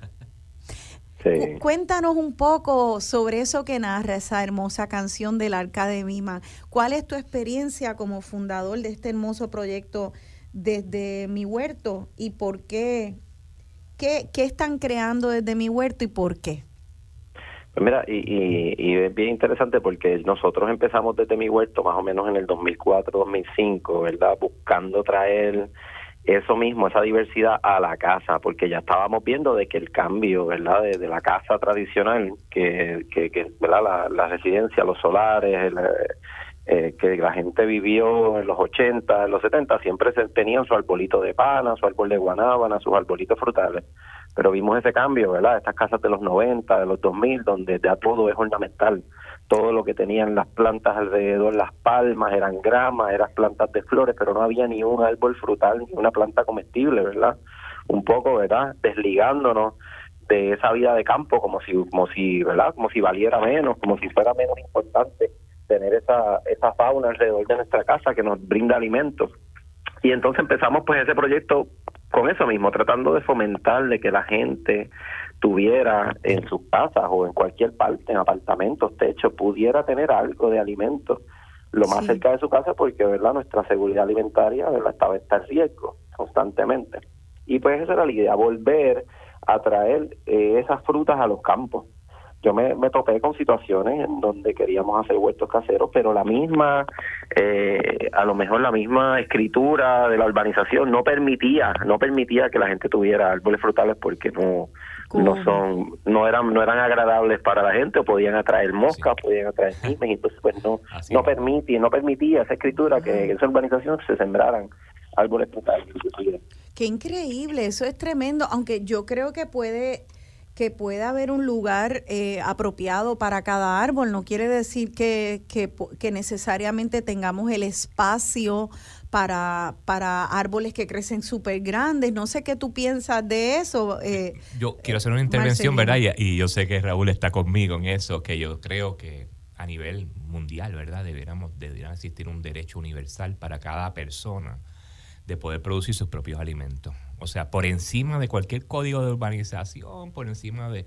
El derecho del ser humano de producir sus alimentos va por encima legalmente, yo creo que debe ser por encima de todo porque es la, la manera de, de supervivencia. Absolutamente. El pueblo o el, gobierno no nos puede dar una seguridad alimentaria porque es una falsa seguridad. Eh, ¿Por qué? Porque cuando vimos que ahora mismo, porque la política agraria del gobierno es una de seguridad alimentaria. Si es que en cinco años, ya yo he, yo he ido a mis, a mis colmados de, de acerca de mi vecindario, y en cinco años ya ha pasado en tres ocasiones de pasar por góndolas vacías. Y que no hay. Entonces, eh, eh, Raúl, eh, eso de, de, de, que entonces las personas traigan los, los, la semilla a su hogar, para poder tener esa autonomía requiere cierta educación, me imagino también, ¿verdad? Tal vez una memoria eh, que eh, colectiva que en alguna familia se ha perdido, en otras se ha retenido. ¿Cuál es tu experiencia? Pues mira, yo creo que mucha gente, mucha gente que piensa que no, ¿verdad? Que, no, que no tiene la, eh, la mano para sembrar, que no se le dan las cosas, ¿verdad? Porque realmente es algo que nunca, las últimas generaciones no, no hemos crecido aprendiendo sobre eso en las escuelas, no nos han enseñado sobre eso. Pero asimismo, de esa misma cepa vengo yo. Yo nunca aprendí de la agricultura y de momento cuando vi una buena siembra y me enamoré y empecé a sembrar y, resulta que, que, verdad que sí tenía esa habilidad, así al, al, adquirir los conocimientos pues pude lograr, ¿verdad? Sembrar de todo un poco y eso es lo que me llevó a la agricultura. ¿Verdad? Yo no vengo de una familia de agricultores, sino de, la conciencia de que verdaderamente pues, necesitamos tener los ingredientes y las semillas frescas para verdaderamente tener una buena alimentación con buenos minerales, con buenos sabores reales, no los sabores que traen los supermercados que no son tan reales. Raúl, y, y yo me yo me pregunto, o sea, estábamos hablando en cuanto a las gallinitas, eh, lo sabía que es la naturaleza de que aun cuando se manipulan genéticamente para que no para que no tengan que fertilizar huevos eh, dentro de varias generaciones puede ser que se que vuelvan a tener ese instinto eh, de fertilizar, de querer empollar y, y, de que nazca un bebé para la supervivencia de la especie. Entonces, si la naturaleza es tan sabia con todo, con los árboles, con los animales, obviamente lo es con nosotros. Y yo siempre me he preguntado si nacimos en esta tierra, somos seres tropicales, no, no es también la fruta que crece en esta tierra el mejor alimento para nosotros. Eh, ¿qué, tú, ah, ¿Qué tú opinas de eso? Porque yo pensaría, ¿verdad? Que la, si la guayaba tiene mucha vitamina C, lo mismo con los cítricos. Cuéntenme. Eso que estás hablando es tan cierto como yo sigo el, movimiento de naturismo tropical. Eh, lo, empezó el doctor Keshababat, que en un momento dado tuvimos aquí un programa que tuvimos a Marta y Jaime Bofil. Ellos son fieles creyentes, o sea, y es así, que ¿por qué nosotros que venimos del trópico tenemos que consumir una manzana o un strawberry? Primero, por dos cosas, o sea, primero por la huella ecológica que volvemos a lo del huevo, porque trae traer todas esas frutas para acá, ¿verdad? Nos dan una nos dan una variedad de poder comer otras cosas de otras partes del mundo, pero verdaderamente las frutas en el trópico se hicieron, la naturaleza es tan sabia de nuevo, que por qué está la China en la época fría porque tiene, tiene altas cantidades de vitamina C, que es cuando más la vitamina C se necesita en el cuerpo. ¿Por qué el mango en la época de verano? Porque tiene mucha fibra y es cuando más necesitamos fibra para eliminar todo ese proceso del calor y la fibra es necesaria. Y todas las vitaminas que tienen los mangos es lo que necesitamos en esa época del año. O sea, todo tiene un propósito. Entonces, entonces si todo si todo está tan en un balance tan fino, tan vinculado, que somos eh, humanos tropicales y, esta isla tropical nos da lo que necesitamos cuando lo necesitamos. Que entonces, estamos conectados. Eh, ¿Qué efecto tiene, Raúl? ¿Qué frutas? E, esta, esa narrativa que tiene la canción del arca de Mima, yo nombré algunas de las semillas y frutas que ya mucha gente eh, ni conoce. Eh, tú nos puedes explicar, hay algunas semillas y frutas que están en, que existen ahora, que están en riesgo de extinción, otras que ya, han, que ya desaparecieron. ¿Cuál es el estatus de esa diversidad de semillas y frutas en Puerto Rico? Yo creo que las frutas que más que más van a prevalecer son las que son grandes, las que son dulces, las que la mayor parte de la gente busca. Pero estas semillas, esta, estas frutas que son un poco más, más difíciles, como lo es este quizá el jobo, que son, ¿verdad? Que no, no hay una verdadera pulpa de extraer, eh, frutas que son pequeñas, frutas que verdaderamente no tienen un sabor, a lo mejor que sean tan agradables al paladar, eh, ¿verdad? Como el caimito, como, ¿verdad? Que a lo mejor son un poco más diferentes, son las frutas que se van, se van deshaciendo. Pues porque la gente compra, o sea, la gente compra y consume por gusto y accesibilidad, y cuando tú tienes accesibilidad de tantas frutas dulces, variadas, pues definitivamente el paladar empieza a cambiar y la gente empieza a cambiar eh, también la fruta. Eh, ¿verdad? Hay, hay árboles y hay plantas que, que nunca van a, desaparecer, ¿verdad? Porque son tan silvestres y crecen tan fácilmente que realmente no hay manera de, de, que te, uno se vaya a deshacer de ellos, pero hay otros que sí, que, que conllevan más trabajo eh, sembrar, que no son tan sabrosas las frutas, que sí van a ir desapareciendo. Eh, yo creo que de los que de los que van a perdurar por su por su por, la, por su crecimiento salvaje la parcha es una de ellas verdad la parcha cae la semilla y ella creció en donde sea, sea sombra, sea sol, y va a trepar hasta el árbol más alto o el poste que se encuentra en el camino y va a tirar parchas por toda la calle. Así era antes, así era antes en los caminos del campo, ¿verdad? Y esperemos que eso siempre se mantenga, ¿verdad? Lo que es la papaya, que es también fácil de crecimiento, lo que es la guayaba, el mango, ¿verdad? Que son frutas grandes, frutas sabrosas, el aguacate, o sea, son, son frutas que son bien cotizadas, pero si entonces hablamos de la otra, lo que es el, caimito, ¿verdad? Que son plantas bien, bien autóctonas, pero que no que ya no ya no se busca, ya no están tan agradables al paladar como las de antes. Y sin embargo, eh, eh, yo por ejemplo el jobo era algo que a mi papá le encantaba, siempre lo buscaba, a mí me molestaba que era fibroso. Y, y entonces ahora por nostalgia por mi papá me compré una, un, eh, un, árbol enano de jovillo. Y qué sabor tan delicioso. y, qué jugo tan exquisito que pueden ser cosas este, hasta, hasta gourmet que podríamos redescubrir. Entonces te pregunto, eh, Raúl, tú me explicaste cuando hablamos en preparación para el programa que tú tienes un banco de semillas, pero tú lo llamaste un santuario. Yo entiendo por santuario cuando hablamos de animales, un santuario de animales, es que también es un lugar donde se protege y se rescata. ¿Acaso eso es lo, una parte de la misión de, tu empresa desde mi huerto?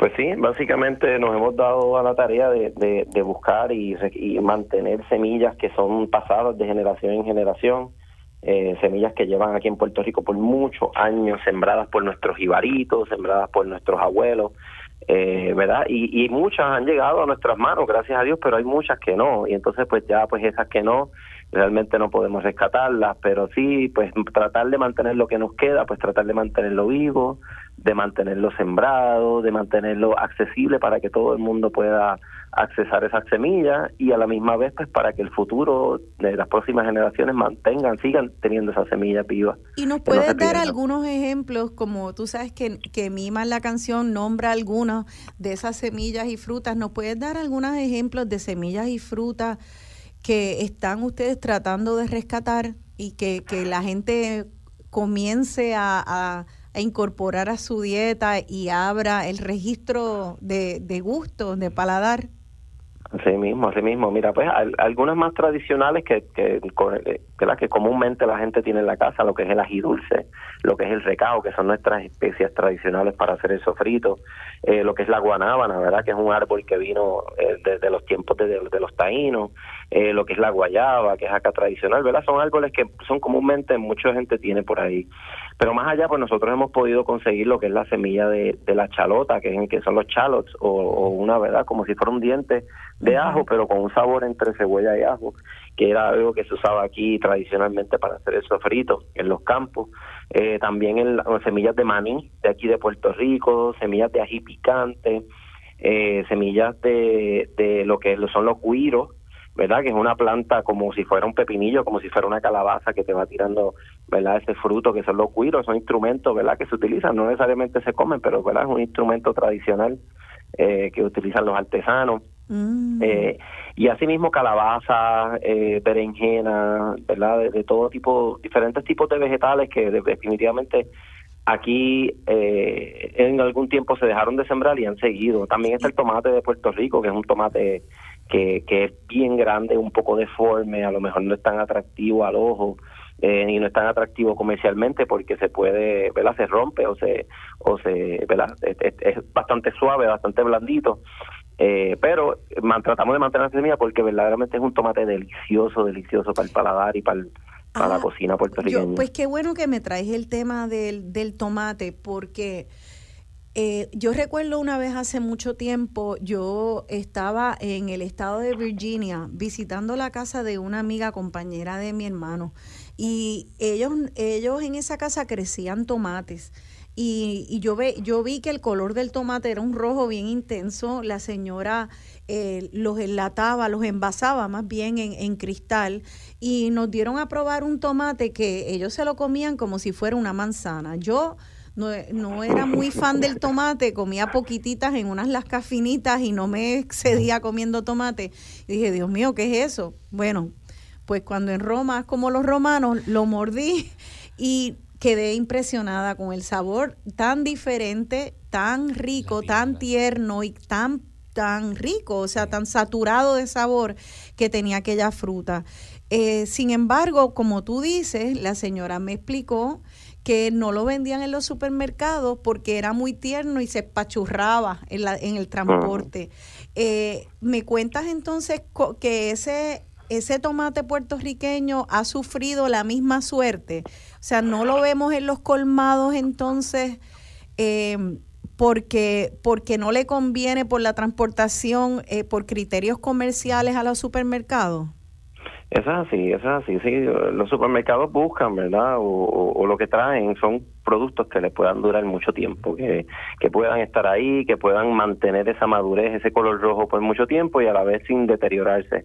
Y muchas veces esas variedades pues no son las variedades tradicionales, son las variedades ya que son más creadas, eh, híbridos, creados, cruzados, ¿verdad? Con ese propósito. Y al crear ese propósito pues el problema es que le quita, eh, eh, le resta sabor, madurez y, definitivamente muchos muchos nutrientes que, que, el tomate también aporta así que verdaderamente es una es un es una es un desconocimiento total para mucha gente el ah. verdadero sabor del tomate. Eso es interesante porque yo creo que los supermercados pueden tener sus criterios comerciales, tal vez le podría salir muy caro perder muchos tomates si se espachurran, pero lo que tenemos que entender aquí es que nosotros podemos ser fuente de nuestro alimento, no todo alimento tiene que venir de un supermercado y que el mejor sabor no siempre se va a conseguir en un supermercado. Y podemos comprar un paquetito de semillas desde mi huerto y sembrarlo y tener un tomate con tanto mejor sabor y probablemente, y esto es una pregunta que les tiro ahí, eh, me imagino que con un más alto valor nutritivo, nutricional que un, un, uno de estos tomates hinchos, ¿verdad? Que uno consigue. Fíjate, hablando, hablando de eso, y, y, Raúl también nos puede abundar un poco más de eso, eso viene mucho que ver, ¿verdad? Con la manera como se cultiva el, el, alimento. Y hablando que estábamos hablando al comienzo sobre los monocultivos, ¿verdad? Lo que el daño que hace a la agricultura los monocultivos. Y ahí Raúl nos puede abundar entonces sobre la biodiversidad y cómo la biodiversidad dentro también de los cultivos ayudan unos a los otros a, a, poder este, estar más autosustentables, ¿verdad? Porque eh, nuestros, nuestros fundadores, padres, ¿verdad? En el antiguo, sembraban diferentes tipos de plantas juntas para, pues tenían un propósito. Y entonces nosotros cuando vino la industrialización, ahora hay acres y acres y acres de una misma sola fruta, que como vimos y hablamos, cuando viene una pandemia o viene una plaga, se van a morir todas. Y entonces ahí está el problema, que tenemos vastas extensiones de terreno en los Estados Unidos, aquí en Puerto Rico, con un solo cultivo o dos subcultivos, que cuando viene un, una pandemia, cuando viene un, huracán, cuando viene, pues se devasta, queda todo devastado y es lo único que se produce en un solo, un solo punto en la tierra. Sí. Eso, eso tiene. Ajá, y Raúl, tú ya casi nos tenemos que ir a la pausa, pero yo quisiera eh, que, que por lo menos ah, nos digas un poco si si tú has notado en tu contacto con tus clientes, es cierto, en inglés esto le llaman un learning curve, es, ese momento como que puede ser frustrante donde estás aprendiendo, no se te da la semilla, no se te da la matita, le da una plaga. Em, yo quisiera que en el próximo segmento nos compartas tus experiencias de eso para, para que ser buenos consumidores de nuestra semilla y también un poco aventureros de vamos a, sembrar una semilla que tal de una fruta que no comemos normalmente o un vegetal para que nos hable de esa de esos vegetales brócoli eh, tomate eh, jobo. Vamos a hablar de eso y cómo podemos hacerlo sin frustrarnos también. Así que quédense con nosotros. Educación. Eso es eh, seguimos entonces hablando de, de nuestro huerto aquí en Dialogando con Beni. fruta no sale dulce, ahora vienen sin semilla para venderla a las millas, sin competencia que impulse, revolución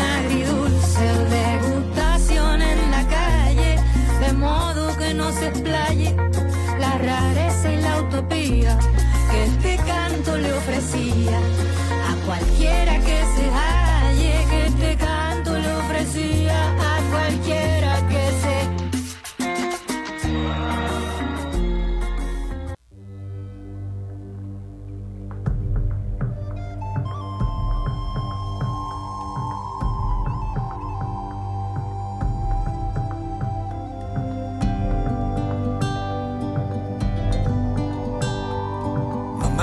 me protege y de su gran cicatriz se va brotando mi raíz. Orocoví, yo ando con la asada,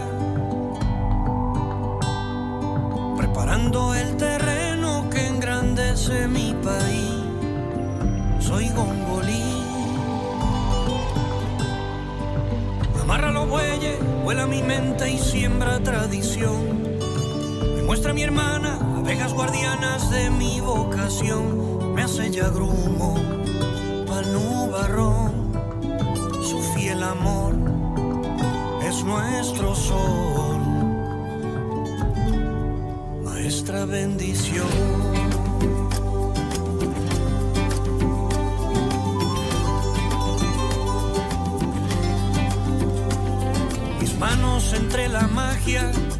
Acariciando el trabajo, convirtiendo mi existir, amor y vivir. Al ritmo de los coquíes, como un tigüero la luna, las nubes se echarán. Vamos a sembrar. Pongo la bota, me uno a mi tropa, listo para comenzar. Nivelo el terreno con dulce anhelos y risas para abonar mi formación.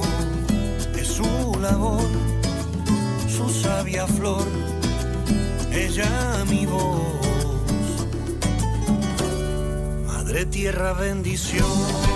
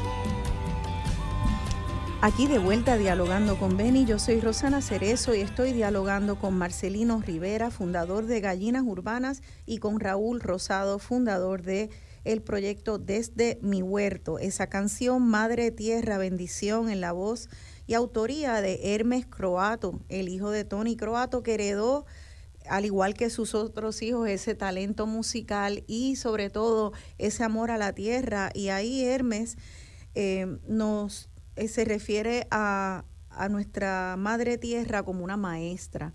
Y hablábamos, ¿verdad?, de esa sabiduría que hay, de que si nacemos en un lugar, esa tierra nos va a dar lo que necesitamos cuando lo necesitamos. Y por eso, como no son los supermercados los que nos dan lo que necesitamos, cuando lo necesitamos, tenemos que proveérnoslo nosotros mismos. Eh, quedamos entonces, Raúl, nos quedamos ahí de cómo es que podemos proveernos eso sembrando nuestros propios huertos y si hay entonces algún proceso de aprendizaje que pu pudiera tener obstáculos, ¿cómo lo atendemos? ¿Estás ahí, Raúl? Déjame ver, creo que... Hay... Ahora, ahora Ah, sí. Ahora, gracias. Que no sé si escuchaste mi pregunta. Sí, claro que sí, claro que sí, que la escuché. Este, pues mira, yo, yo creo que realmente en estos tiempos modernos, realmente conseguir información y educarnos sobre cómo sembrar un huertito casero no es muy difícil, sobre todo verdad con la ayuda de, los, de la internet y todos los videos que podemos encontrar. Realmente es algo que, que todos podemos hacer. ¿eh? Lo importante es tener ciertas condiciones, ¿verdad? Porque como tú dices, dependemos de la, de la madre naturaleza. Asimismo, la madre naturaleza, eh, lo que ella nos provee es el sol, el, ¿verdad? El, el buen clima, los buenos tiempos de siembra, eh, el agua, que es importante, eh, y también la tierra que está debajo de nosotros y muchas veces no la vemos. Vemos cómo está, eh, ¿verdad? Vemos cómo está la, la, grama cubriendo cubriendo la tierra, como que siempre buscamos algo para cubrir la tierra, el cemento, eh, siempre buscamos como que la tierra no la queremos ver muchas veces o, o, que, o pensamos que es sucia, o tenemos que taparla, eliminarla y eso pues tenemos que empezar por buscar ese pedacito de tierra que tenemos y ver que debajo, debajo de lo que tenemos sembrado hay una tierra que podemos trabajarla y puede ser productiva. Eh, pero si no tenemos tierra, si tenemos en apartamento, tenemos en, en verdad en techo, pues, pues sí podemos crear envases, buscar la tierra en los bosques o en otros lugares y podemos traer tierra buena para nuestros espacios y ahí mismo sembrar la semilla que nosotros consigamos. eh, realmente no es difícil sembrar, lo que sí necesita es dedicación. Acuérdense que sembrar, tener un huerto es como tener una mascota, es como crear, ¿verdad? Eh, este, este tiempo, este espacio diario donde tenemos que asegurarnos de que nuestra mascota tenga todo lo que necesita, que tenga su alimento, que tenga su, su agua, ¿verdad? Para que la planta pueda crecer bien. Y pues eso es muy importante. Muchas veces pensamos que las plantas pues están ahí, eh, pero no las vemos como una mascota, no las vemos como algo que necesita nuestra atención. Y el huerto sí necesita nuestra atención, más que un jardín ornamental de plantas ornamentales, el huerto sí necesita nuestra atención para poder ser eh, ¿verdad? fructífero y no que no lleguen las plagas. Eso es importante estar pendiente, sembrar la semilla, mantenerla húmeda con un buen sol caliente por varias horas al día y ustedes van a ver cómo eso empieza a crecer. Y entonces, eh, me imagino que hay distintos temas, tal vez como plagas, o si tal vez no entendemos que hace falta ciertas condiciones de sol. Yo, por ejemplo, en mi, en mi patio, cuando era joven y llegué a la casa, me volví loca sembrando, que fue fantástico, pero unos árboles muy grandes y tengo eh, poco sol. Entonces se me pasó buscando, ahora he aprendido a podar los árboles para tener unos rinconcitos donde pueda sembrar, pero creo que sí necesitamos educarnos un poco desde la tierra, la salud de la tierra, la magia que hay en la tierra, porque eso es increíble lo que pasa dentro de la tierra, la composta, eh, y es como tú dices, ya tenemos ya tenemos muchos recursos en, en, línea, en el Internet, tanto en inglés como en español, como usted prefiera.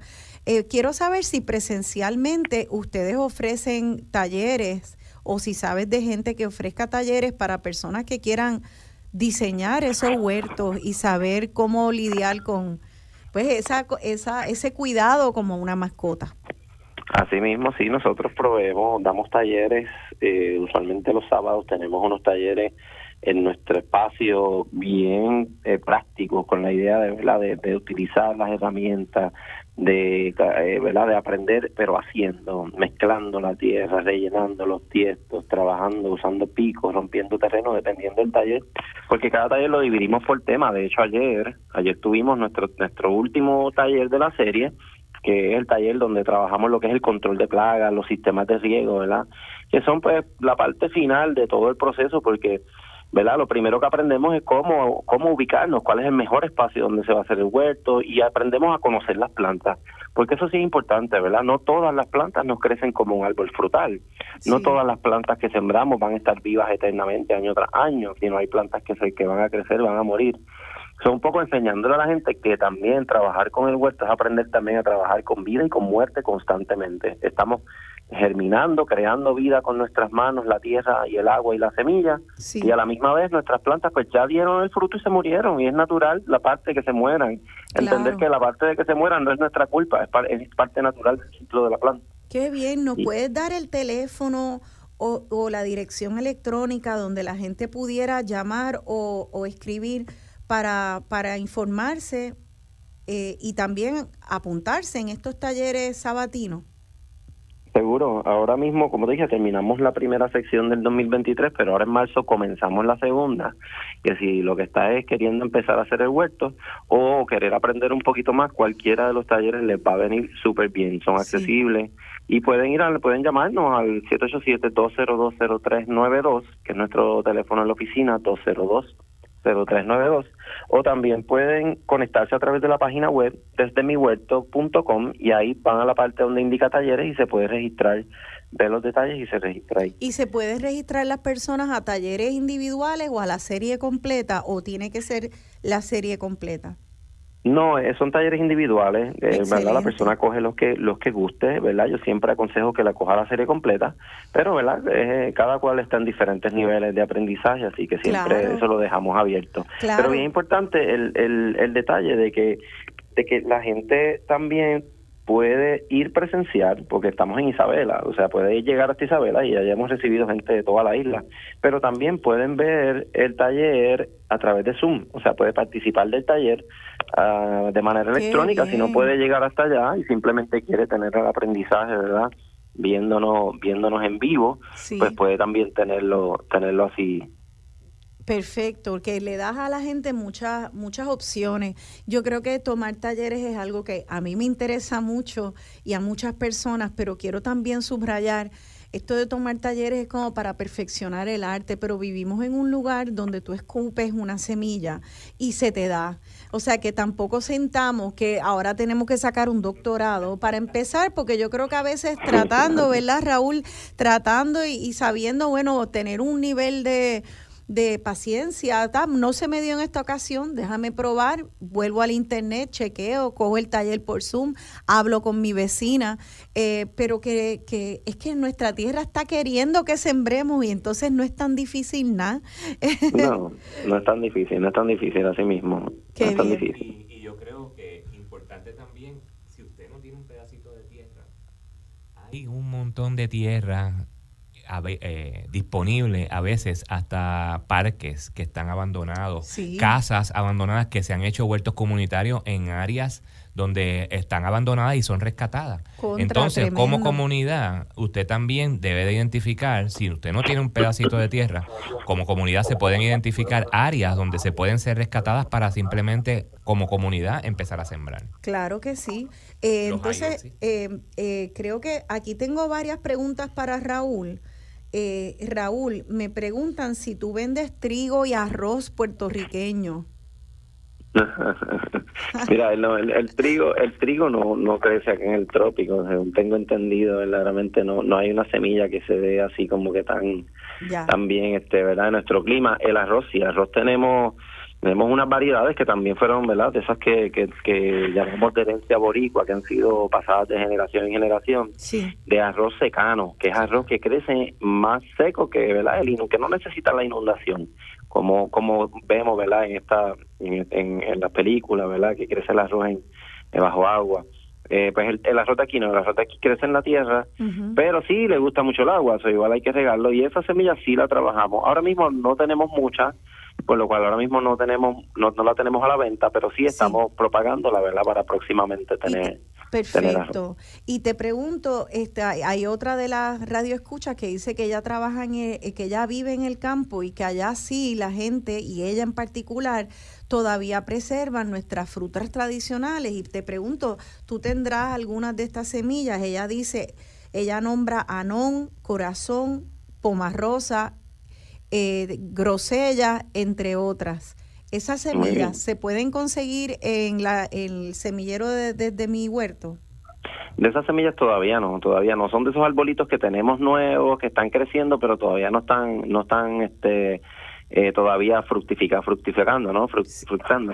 Pero, eh, ¿verdad? De, de, estas frutas, y es lo mismo que, que hablamos con, con muchas personas, ¿verdad? Si usted quiere aportar de esa semilla al proyecto para que estén accesibles a las personas, definitivamente son bienvenidas, es parte del, de la parte de ese proceso, ¿verdad? De que, de que, que son tantas variedades y tantas variedades que realmente tenerlas todas es bien difícil, pero entre todos, ¿verdad? Entre lo que el, el, el, el grupo de personas que estamos sembrando, pues siempre siempre se pueden conseguir diferentes cosas. Fantástico, así que pues voy a repetir el número de, de la oficina allí en Desde Mi Huerto en Isabela, 787-202-0392 y si usted tiene semillas que le pudieran dar para ellos empezar ese proceso que es largo, es complejo de poder dar y comercializar las semillas, pues puede llamar allí. Este, yo he probado el anón hace tiempo, probé el corazón, mi papá siempre estaba pendiente a que probáramos, pero creo que nunca he probado una rosa, a pesar de que de que la gente me habla de ella y me encanta ese nombre. Tú dijiste, Marcelino, que una de las maneras de poder apoyar nuestras semillas tradicionales y nuestras frutas es también pedirlas y que los chefs y los restaurantes sepan. Seguro. Oye, igual que nos gusta el tostón de pana, que cuando hay tostones de pana, todos los boricuas decimos, eh, dame el de pana, dame el de pana, ¿verdad que sí? Contra, y de la época, mira, pues la oferta puede ser igual con la fruta yo tengo unos buenos amigos, este, se llama Agrococina y les mando un saludo afectuoso porque ahí almuerzo todos los viernes y sábados. Eh, Agrococina se ha dado la tarea de eso mismo, de, de, identificar todas estas frutas y todos estos de la época para ellos ofrecerlas en sus menús. El otro día eh, tenían una ensalada de pomarrosa, que eso es lo más exquisito porque lo que estás comiendo es eh, aromas. La pomarrosa es bien aromática y bien eh, olorosa, o sea, tiene uno, uno, uno, unos aromas exquisitos. Y ellos hicieron una ensalada de pomarrosa y estaba exquisita. Eso es algo que no mucha gente lo ve aquí en Puerto Rico. Claro. Y entonces así, eh, ellos trabajan con lo que tienen en el momento, eh, lo que hay en el los huertos, porque tienen su huerto también, y, y todo local, que yo creo que lo más importante es eh, como nosotros como consumidores, eh, pues apoyar lo local es lo más importante. Fantástico. Y ese restaurante en Guainabo se llama Restaurante Agrococina. ellos son agrococina. El proyecto se llama La Faena y exhorto a que todo el que tenga la oportunidad vaya a ver. Está en Guainabo, en el barrio Nuevo. Chiquitito, pero exquisito. Excelente. Y, y solo abre viernes y sábado. Viernes y sábado. Así que lo pueden buscar. En horarios de almuerzo y hasta las 2 de la tarde. Pues muy bien, pues antes de que terminemos el programa, yo quiero entonces conectar eh, sus dos proyectos. Eh, que me expliquen entonces una persona que quiere tener autonomía alimentaria o moverse hacia esa, ese ideal, pues como por ejemplo eh, la combinación de tener gallinitas y tener un huerto eh, se puede eh, hacer como, como me dicen, todo en la naturaleza está vinculado. ¿Cómo puedo poner eh, mi, mi, gallinita en diálogo con mi huerto? Oh, increíble. Este, yo creo que una cosa va de la otra y mi proyecto nace de eso mismo, de querer ayudar parte a, a que la gente esté autosustentable y los huertos son auto, es, es una de las ayudas que tenemos para estar autosustentable. La gallina, uno de los beneficios que tiene es eh, la gallinaza, los excrementos de la gallina son compostables y son uno de los, de los abonos más, más altos en nitrógeno. Entonces, si compostamos los desechos de nuestras gallinas, primero, vamos a empezar por darle los residuos de alimentos. Ahí desviamos los alimentos del vertedero, que es más de un 18 o 19% eh, que, que, ahora mismo los vertederos tienen alimentos que botan, y, y, ese es el alimento, parte del alimento que vamos a dar a las gallinas. Las gallinas nos producen el fertilizante que vamos a usar para nuestros huertos. O sea que de ese mismo huerto, eh, lo que sea que yo descarte en, en cáscaras o alguna Raúl promueve, lechuga mustia. Sí, Raúl promueve hacer eso en composta, ¿verdad? Muchos de los residuos vegetales se usan para hacer composta, pero también los residuos de alimentos. O sea, vegetales digo, si tú cortas la grama de tu casa, las hojas, eso, es muy alto en fósforo. Cada, cada, cada planta tiene un propósito dentro de la composta, ¿verdad? No, no, eso es otro programa completamente diferente. Pero, pero sí, este, vamos a compostar y, al compostar eh, vamos a desviar primero en otros sitios lo hacen haciendo la composta sin la gallinaza, ¿verdad? Pero la gallinaza entonces añade también más nitrógeno y a la misma vez la gallina consume y nos produce la gallinaza de los residuos de los alimentos. Entonces ahí combinamos todo para que entonces Raúl, ya tenemos entonces los huertos, ya entonces entonces vamos entonces a utilizar la gallinaza como parte de fertilizar la tierra naturalmente. ¿Y cómo se puede hacer? De muchas maneras. Se pueden lixiviar la, la, la, la, composta, o sea, la composta se puede lixiviar, es echarle agua y, y se prepara un abono líquido para poderlo utilizar, que eso es otro, otro proceso y otro, otro taller que se puede dar. Y también se puede aplicar la composta, ¿verdad, Raúl? El huerto sí, lo que es en cuanto al huerto y la gallina es como un ciclo cerrado, ¿no? La, gallina le da el abono y a la misma vez el huerto, las hojas feas y todo. de huevos. Se, lo tiramos de comida a la gallina, así que básicamente va estar todo conectado, funciona, funciona muy bien, todo junto, obviamente no no tan junto, ¿verdad? Siempre con sus separaciones. nosotros nosotros tenemos al fin se come algunos insectos del huerto, pero pudiera también comerse las plantas del huerto. Eso también. Yo lo que nosotros hacemos muchas veces, este, integramos la gallina en el proceso cuando tú dices que ya viene la parte donde la gallina termina, ya terminaste con tu huerto y las plantas empiezan a morir, pues nosotros soltamos las gallinas en ese proceso. ¿Por qué? Porque la gallina se va a oh. terminar de consumir todas esas plantas que ya se están muriendo. Te, terminaste con los tomates, ya se lo comen. Aparte, que te va a empezar, ellos son como unos tractores, te, mueven la tierra también y, ayudan. En las compostas, la gallina es bien importante. Yo suelto las gallinas en el área de la composta porque, porque eso es como un buffet de bonanza para ellas. Ellas entran a esa composta y se comen todos los ah. nematodos, gusanitos, todos los insectos, a veces que son malos dentro de la composta, y los ayudan. Y, es bien interesante, hasta el, tan gran, en Estados Unidos se está usando la gallina, la composta de la gallinaza sube unas temperaturas bien altas. Y se está usando esas temperaturas altas para colectar la calefacción y darle calefacción en el invierno a las gallinas también, o en las casas también. o sea, son tantos los beneficios que yo los tengo en mi página, pueden entrar a la página para que los vean y nos pueden llamar también. Perfecto. Y la página, de hecho, te quería pedir a ti el nombre de tu página y algún teléfono donde pueden llamar para, para en Nuestra página es web www.gallinasurbanas.com, gallinasurbanas.com. Tenemos, estamos en Facebook también bajo Gallinas Urbanas, en Instagram también. Y 787-647-4447. Nos pueden enviar mensajes de texto específicamente, se los contestamos lo más pronto posible. Perfecto. Entonces ahí ya tienen ambos teléfonos. Eh, para tanto con gallinas urbanas, para tanto comprar las gallinas de distintos tipos de gallinas, como comprar huevitos. Las gallinas son semillas, igual que Raúl vende semillas de diferentes. Nosotros nos hemos dado a la, a la tarea de recolectar, existen más de 500 razas, eh, razas, razas per se, de gallinas en el mundo. Y nosotros estamos tratando, no las vamos a poder tener todas, igual que Raúl no va a poder tener todas las semillas que existan, pero por lo menos tenemos una biodiversidad bastante grande en Puerto Rico de gallinas de diferentes partes del mundo. Sí. Eh, a, mí, a mí esto me está muy lindo y yo quisiera que ustedes comentaran y yo hay muchos programas que, que, que hago donde terminamos y siento el corazón caído porque es una anatomía de todo lo malo que está pasando, la corrupción del gobierno, eh, cómo se pueden hacer tantas cosas bien y luego se descartan, cómo las personas que son especialistas en distintas áreas asesoran al gobierno y luego esos planes en todo. Hace poco tuvimos un, eh, un programa sobre transportación pública, que esto podría ser un, pues una belleza de isla eh, con un tren como teníamos antes que nos comunicara de punta a punta sin tener una huella de carbono tan terrible como nosotros todos montados en nuestros carros botando, botando veneno por los mofles, todo eso. Y, y entonces oír cómo el gobierno descarta, descarta o hace por tres, cuatro años, se cae. Sin embargo, este programa, el propósito de él para mí era escuchar cómo ciudadanos como ustedes son parte de un movimiento, un movimiento de autogestión. Y yo quisiera, pues, antes de terminar el programa, que nos quedan pocos minutos, si nos pudieran eh, cada uno, quisiera darle el turno a, a Raúl primero, contarnos cómo ustedes ven que está creciendo esta autogestión, no como, como uno que otro individuo, sino como un movimiento colectivo. de país. Así que no sé, Raúl, si tienes alguna anécdota o algo que compartir con nosotros que sea esperanzador en ese frente.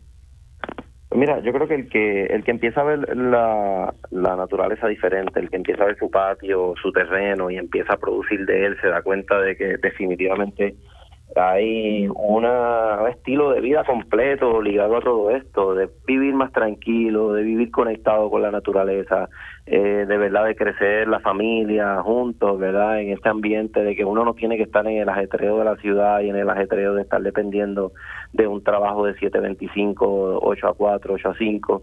Eh, y de verdad, el, el, entender eso pues te da cierta libertad de vivir y de poder eh, también asociarnos, ¿verdad? Juntos como organizaciones de agricultores, como, como cooperativas de agricultores, crear mercados y movimientos alrededor de todo eso. Nosotros, ¿verdad? En vez de cogernos los sábados y los domingos libres, pues esos son los días que a lo mejor estamos en el mercado, nos cogemos los lunes y martes libres, son los días en que a lo mejor los agricultores podemos reunirnos, podemos educarnos, podemos trabajar y nosotros como grupo pues nos hemos dado la tarea de eso, de ver cómo juntos creamos la economía a través de los mercados orgánicos, como lo son el de la Pasita Roosevelt, como lo son el mercado de agroecológico del Viejo San Juan, el de Rincón, Aguadilla y algunos otros que siguen naciendo por ahí.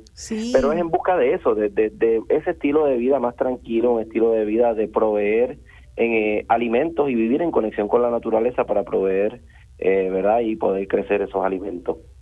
definitivamente es un movimiento que está en crecimiento, definitivamente. Yo llevo ya 18 años en esto y he visto cómo poco a poco cada vez son muchos más jóvenes que están entrando a la agricultura con un estilo de vida eh, saludable y, y ¿verdad? Para, para mantener una, una familia saludable, una relación en la familia eh, muy buena para todos. Qué bien, qué bonito, Raúl. Qué bueno que estás viendo ese ascenso en, en el interés. Te felicito. Sí, esto y ese, Por eso lo admiro. Ese santuario, ese santuario de semillas también eh, es un espacio de, mucha esperanza y requiere mucho trabajo. Tal vez un trabajo, Raúl, que como tú me dijiste ayer, hubiéramos esperado de nuestro gobierno. Ese rescate de, de semillas autóctonas, esa promoción del producto local. Eh, que como dijimos, no es que no la haya habido, pero ciertamente no ha sido al nivel que lo necesitamos. Ojalá que nuestras agencias este, se crezcan ante la necesidad de una seguridad y una soberanía alimentaria de nuestro producto local para nuestra seguridad, pero también para, para mejorar nuestra economía. Eh, y tú, Marcelino, entonces ah, cuéntanos tú. Para mí, más o menos, bueno, llevo participando sobre 20 años eh, sobre, en el mercado orgánico y, y, eh, a través de estar en el mercado orgánico mi proyecto surge ahí como un, un proyecto de educativo, porque comenzó como todo, como educación. La gente lo que venía a mí era para, para un poquito conocimiento. Yo empecé bien pequeñito teniendo poquitas gallinas porque vi la necesidad que había de tener otras razas de gallinas que no fueran las comerciales, aparte de tener huevos en la casa, ¿verdad? Que ese es mi proyecto principal, que es enseñarle a la gente que la experiencia sea una positiva. Dentro de esto, he conocido a las personas más maravillosas que he conocido en mi vida. Han llegado a mí todo tipo de personas buscando eso. O sea, y, y, y yo te puedo decir que hay más de 30 mil personas hoy en día con gallinas en sus casas. o sea, eh, en Puerto Rico nada más. Y eso es una, una conservadora lista de, de, gente que han llegado, o sea, a través de todo este tiempo han llegado a mí o un punto yo más o menos llevo como unos récords de, gente que van y vienen, de clientes. Es impresionante. Es muchas personas, o sea que como Raúl está viendo, yo lo estoy viendo, estoy viendo más gente y, y después de la pandemia más todavía, porque durante la pandemia esto ayudó también al momento que estuvimos encerrados y con miedo muchas personas se dieron a la tarea de buscarse sus huertos, muchas, y de, y de buscarse sus gallinitas. Fueron muchas, muchas las personas que vinieron a nosotros buscando gallinas y, educación para poderlas tener. Pero Entonces, eh, eso que hemos visto, lo estoy, o sea, ahora con la escasez del huevo ha ido incrementando más. Y la gente está avida de tener sus gallinas y, y, sus huertos en las casas. ¿Y dónde pueden comprar los huevitos eh, de Los huevitos nosotros nosotros verdaderamente no estamos produciendo tanto como para la venta. Para la venta no, porque más bien nos estamos enfocando a la parte educativa y de tener las gallinitas, los pollitos de las razas de las diferentes gallinas. Perfecto, mucho eh, mejor porque así cada yo, cual Sí, tenemos un proyecto, bueno, eh, Finca Pastoreo, que es un proyecto que los dueños originales vinieron a coger un curso pequeñito con nosotros. Finca Pastoreo tiene una de las fincas más bonitas de huevos de free range, lo que llaman de pastoreo. Y es allá en Dorado. Y es allá en Dorado. Y, pueden visitarlo si quieren huevos frescos, los, los están vendiendo en Freshman y en, diferentes sitios. Perfecto. Pues les doy las gracias a ambos, Marcelino Rivera de Gallinas Urbanas, Raúl Rosado desde Mi Huerto. Busquen esas semillas desde Mi Huerto, están en todas partes eh, se ven desde puestos de gasolina, se ven supermercados. Se ven, y en Estados Unidos ya están yendo, ¿verdad, Raúl? Y hasta en Estados Unidos para, para la diáspora. Hablando, ya están ahí. Excelente, así que entren a la página desde mi huerto para que sepan dónde conseguirla y seamos parte de este movimiento. Yo voy corriendo a comprar un paquetito de semillas de tomate boricua. Así que seamos parte de este movimiento. Gracias a ustedes dos. Y gracias, Rosana, por este momento y bendiciones a ti y tu familia en este programa. Muchas gracias. Mucho visito a todos, mucho visito. Buena siembra. Y será hasta el próximo domingo. Se despide de ustedes esta servidora que le encanta sembrar y cosechar semillas junto con ustedes. Cuídense mucho. Feliz domingo. Vamos a sembrar. Pongo la bota